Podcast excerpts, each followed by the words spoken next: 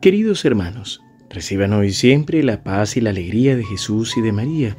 Hoy, martes 10 de enero, iniciamos el tiempo ordinario y la liturgia nos presenta el Evangelio de Marcos 1 del 21 al 28.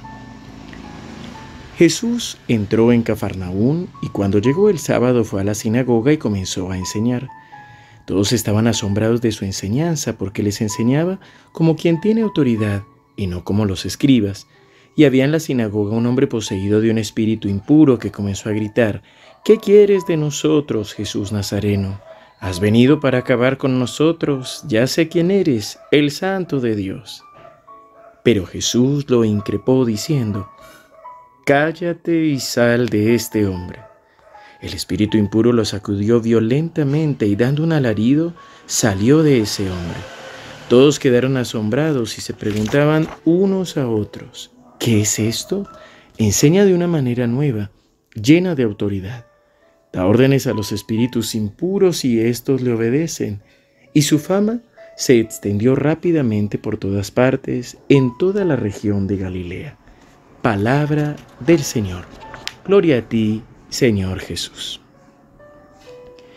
Con la fiesta del bautismo del Señor hemos dado por terminado el tiempo de Navidad y hemos empezado el tiempo ordinario que no se llama así porque sea burdo, sino porque simplemente es lo cotidiano. Y en este tiempo ordinario, en esta primera parte antes del miércoles de ceniza y del tiempo de cuaresma, empezamos a escuchamos o vemos a Jesús en su ministerio público en su enseñanza, en lo que él va viviendo, los milagros que va realizando. Y hoy de manera especial en este Evangelio de Marcos, vemos que Jesús entra en Cafarnaún, va a la sinagoga y empieza a enseñar.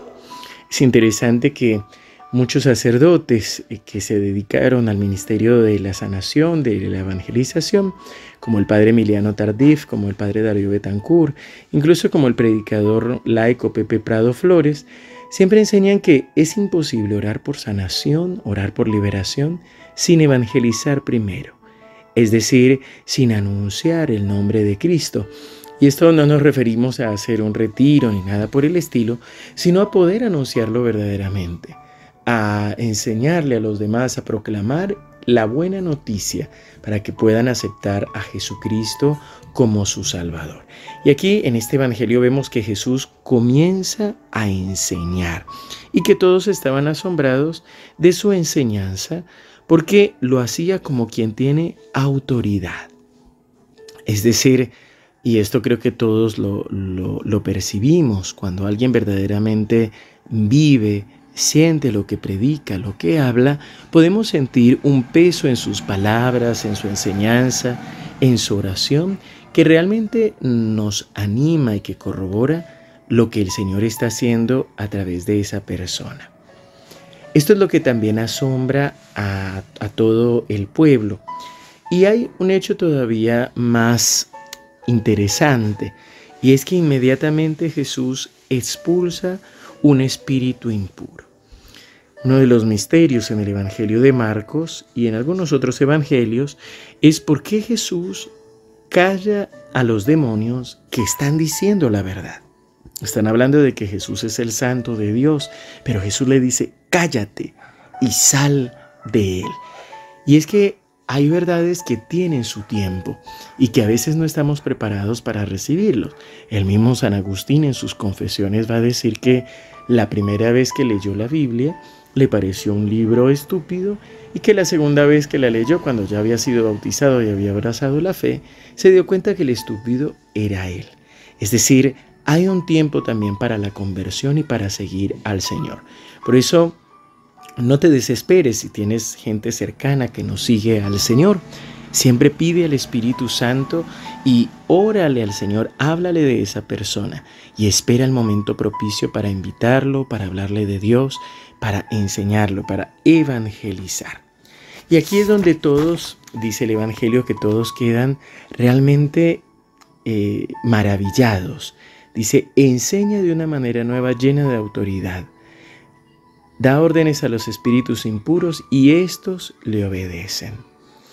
Pidámosle en este día al Señor que nos ayude, que abra nuestro entendimiento para recibir sus enseñanzas, también para recibir esa autoridad que viene de Él, del bautizado de un Hijo de Dios, para poder vivir en plenitud esta gracia que Él nos concede.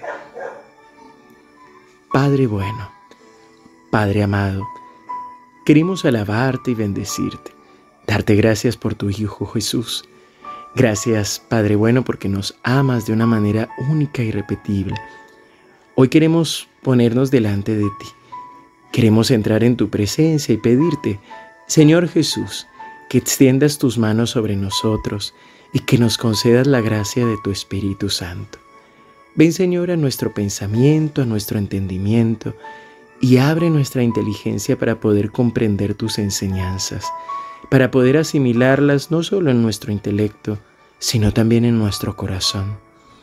Enséñanos, Jesús, a vivir como tú quieres y ve expulsando de nosotros toda confusión, todo espíritu maligno que pueda traernos tristeza, enojo o malestar. Que sea tu gracia, Señor, acompañándonos, quedándose con nosotros durante todo este día. Concédenos, Señor, también la gracia de evangelizar con autoridad, con astucia y con el poder del Espíritu Santo. En el nombre del Padre, y del Hijo, y del Espíritu Santo. Amén. Queridos hermanos, que el Señor los siga bendiciendo abundantemente.